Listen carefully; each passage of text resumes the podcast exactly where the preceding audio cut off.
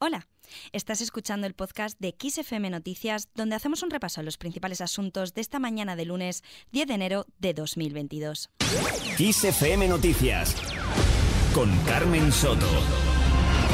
Hoy es el primer lunes después de las Navidades y los estudiantes retomarán sus clases de forma presencial en todas las etapas y niveles bajo el estricto cumplimiento de los protocolos sanitarios y la recomendación de suavizar cuarentenas.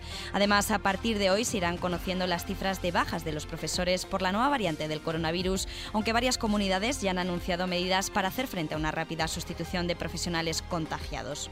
Por otro lado, todos los partidos políticos ponen en marcha su maquinaria justo cuando se llega al ecuador de la legislatura. Así, las distintas formaciones políticas ponen el acento en los próximos compromisos electorales, siendo el primero de ellos las elecciones en Castilla y León el próximo 13 de febrero. Asimismo, el presidente de la Junta de esta autonomía y candidato a la reelección, Alfonso Fernández Mañueco, asistirá a Madrid junto con su homóloga en dicha comunidad, Isabel Díaz Ayuso, a un desayuno informativo organizado por la tribuna de opinión Nueva Economía Forum. Oponerse a una reforma laboral acordada con los agentes sociales es un doble error por eso pido a la oposición que por una vez en toda la legislatura abandone su posición destructiva. Acabamos de escuchar al presidente del Gobierno, Pedro Sánchez, que ayer en la precampaña electoral de Castilla y León volvió a reclamar al Partido Popular que apoye al Congreso la reforma laboral acordada entre el Ejecutivo, la COE y los sindicatos. Reforma que hoy será el foco en la reunión del área económica de la Ejecutiva Federal que Sánchez encabezará con portavoces del partido.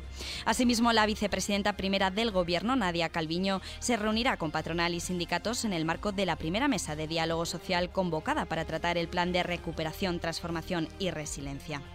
Cambiando de asunto, nos vamos a Cataluña, donde las fábricas de SEAT en Martorell, Barcelona y el Prat de Llobregat reabrirán sus puertas tras el largo parón navideño ocasionado por la falta de circuitos integrados más conocidos como chips o microchips. Además, reabrirán también con la incertidumbre de si será necesario ampliar el ERTE en vigor por el efecto de la sexta ola de la COVID.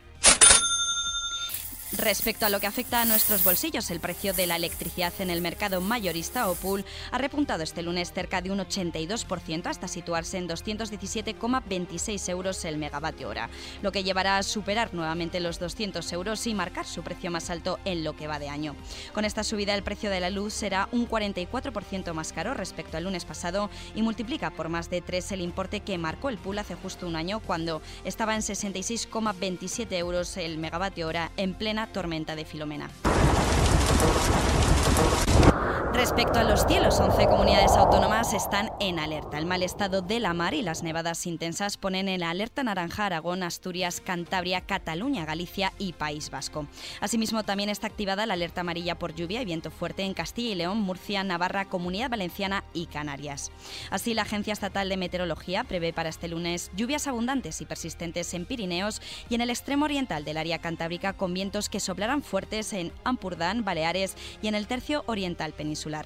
Asimismo, en el extremo noroeste de Cataluña, Menorca y noreste de Mallorca se esperan también algunos chubascos ocasionales con tendencia a remitir en general en todas las zonas. De resto, predominarán los cielos poco nubosos, aunque con abundantes nubes bajas hasta el mediodía en buena parte del interior peninsular y con bancos de nieblas matinales en la meseta sur. En cuanto a las temperaturas, las diurnas tenderán a un ascenso en gran parte del país, aunque se espera un descenso en el noroeste peninsular, noreste de Cataluña y Baleares. En Canarias, pocos cambios o en descenso y las mínimas en ascenso con heladas débiles que quedarán restringidas a Pirineos. En cuanto a la cota de nieve, en el Pirineo 1800-200 metros, bajando a 1100-1400 metros en el oriental y a 1600-1800 metros en el occidental.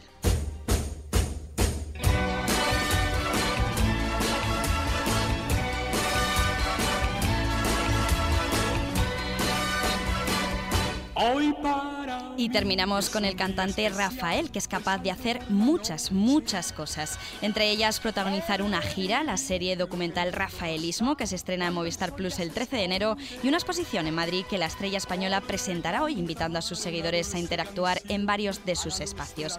Esta exposición recorrerá su prolífica carrera artística a través de carteles, discografía y vestuarios.